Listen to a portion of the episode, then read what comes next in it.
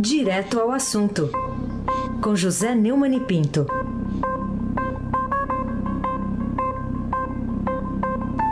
Oi, Neumani, bom dia. Bom dia, Raíssa Abac. Carolina Ercolim. Bom dia. É, Moacir Evangelista Biasi. Afrânio Vanderlei. Bárbara Guerra. Clã Bonfim, Emanuel, Alice Isadora. Bom dia, melhor ouvinte, ouvinte da Rádio Eldorado, 107,3 FM. Raíssa Abac, o craque. Começar com uma das manchetes hoje do Estadão. Lewandowski nega recurso da Globo e mantém censura a divulgação de documentos do caso das rachadinhas no gabinete de Flávio Bolsonaro. A chamada aqui do portal do Estadão. Queria sua opinião sobre essa decisão do ministro negando uma tradição do STF de que sempre decidiu contra a censura à liberdade de informação que está prevista na Constituição.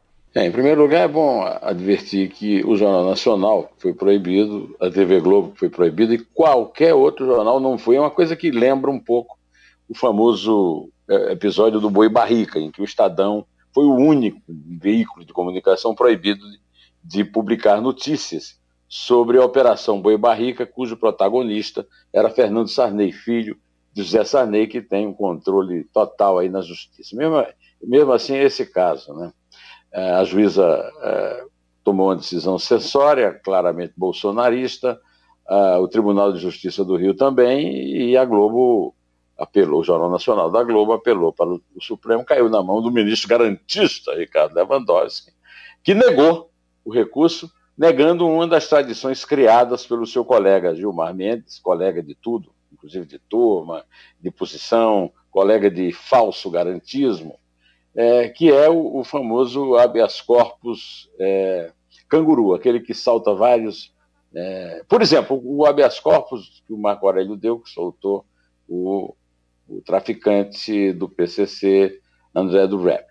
O, o Lewandowski escreveu não obstante a robustez dos argumentos esgrimidos pela reclamante, deparo-me de imediato com a existência de óbice intransponível ao cabimento da presente reclamação, porquanto, por ocasião de seu ajuizamento, ainda não se encontravam exauridas as instâncias recursais eh, ordinárias, o que impede o manejo, ao menos por hora, desta via de impugnação de decisões judiciais então determinou que a primeira Câmara de Cível do Tribunal de Justiça Fluminense julgue o recurso da emissora.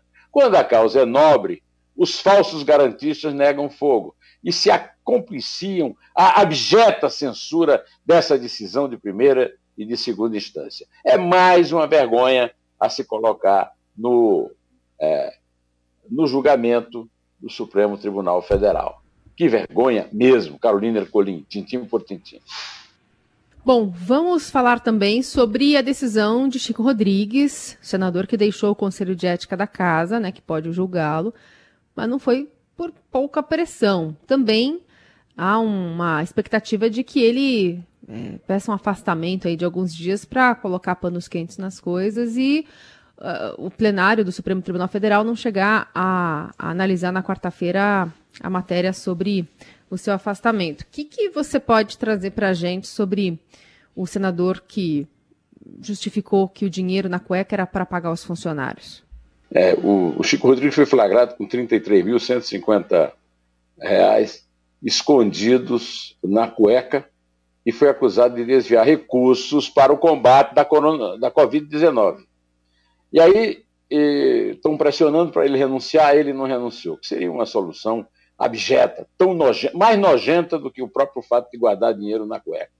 O, o Senado não quer tomar uma atitude porque é, o Chico Rodrigues é um senador, uma boa gente, é um senador. E depois o seguinte, ele sempre teve dinheiro guardado em casa.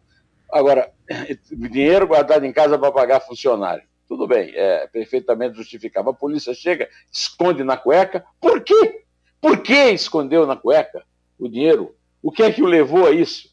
É, então, e, e, e, os desvios é, que foram descobertos agora, o Conselho de Ética está com as atividades paralisadas, é um bom pretexto para não decidir, e eu, a vergonha é, que o, Senado assume é a vergonha toda. É como se na, o Senado inteiro estivesse guardando dinheiro na cueca para evitar que o, o Davi, é, que o, o, Chico Rodrigues é, seja punido como deveria.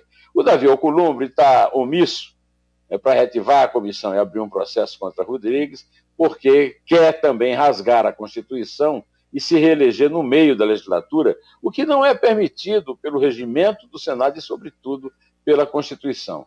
Quer dizer, estamos num momento de despudor, um momento que ultrapassa, inclusive, a, a piada, o meme, a piada do dinheiro na cueca. Tinha uma piada antiga que, aliás, eu não vi ninguém falar aí, do batom na cueca. Pois essa é muito pior. É dinheiro na cueca. E o Senado faz de conta que não é com ele, faz cara de paisagem, raio sem abaque. Este sim é um craque. Hum. Então você diria que o Senado está passando pano, então, na, na cueca, ou nos kits, como disse a Carol. O Senado está passando a cueca, né? Ah, sim.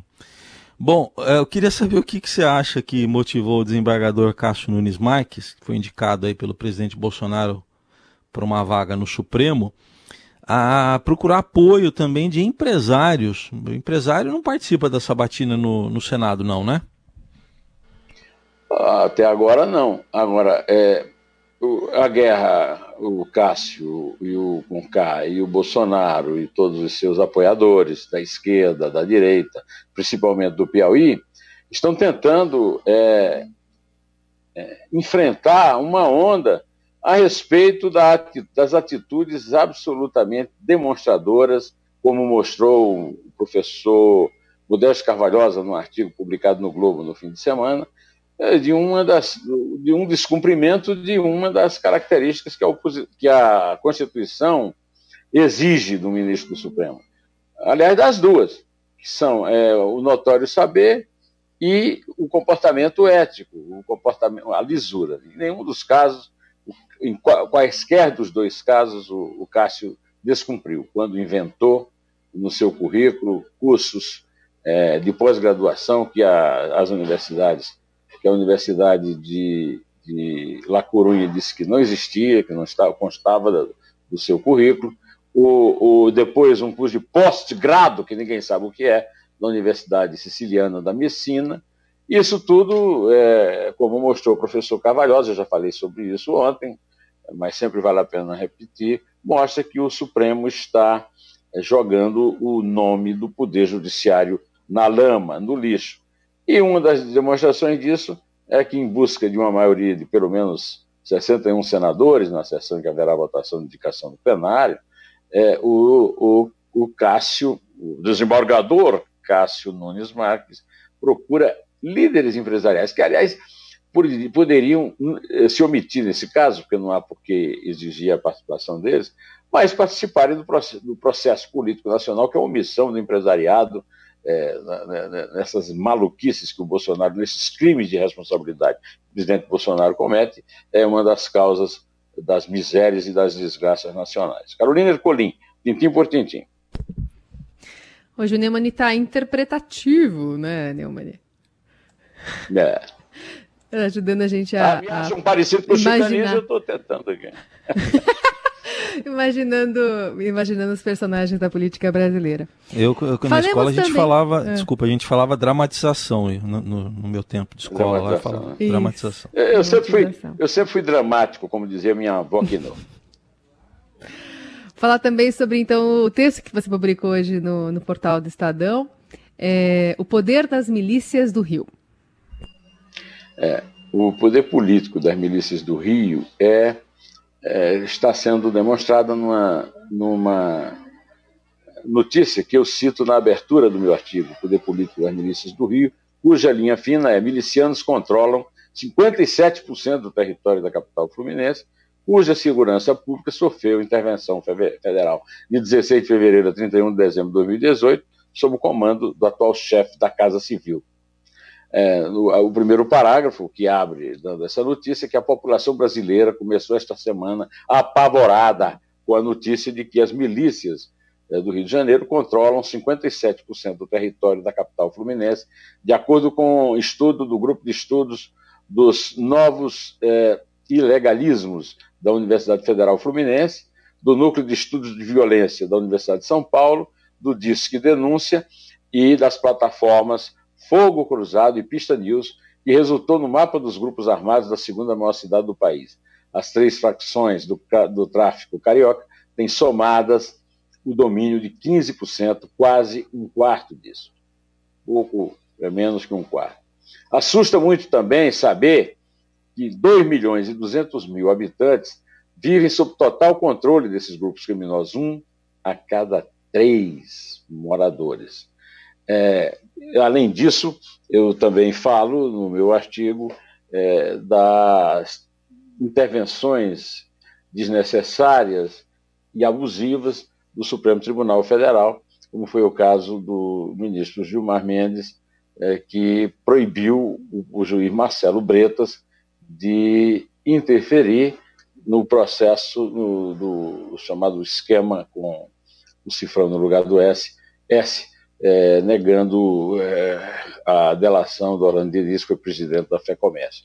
O artigo trata das nossas mazelas.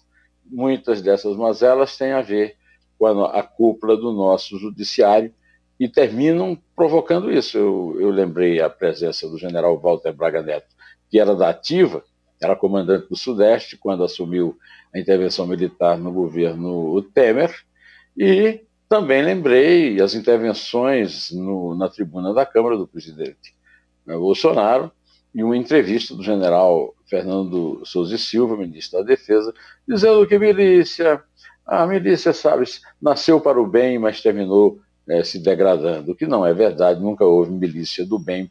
Milícia, segundo o professor, o desembargador Walter Maierovitch, é uma aproximação brasileira, carioca no caso, de duas máfias italianas, a Cosa Nostra da Sicília e a Trangheta da Calábria. O Carolina, agora está na hora é, de eu me despedir, desejando muita força nesta terça a todos vocês. É três. É dois? O, o, o Raíssa está sentindo falta que devia ser de cinco, não sei porquê, né, Raíssa? É um eu? em pé. É, né, Raíssa? Nós não vamos, não vamos provocar o nosso querido Emanuel, né? Ele, ele, sabe o que ele falou ontem? Que era para ter sido mais. É. Pode provocar que ele falou tô... que era para ter sido mais. E era mesmo. Em pé!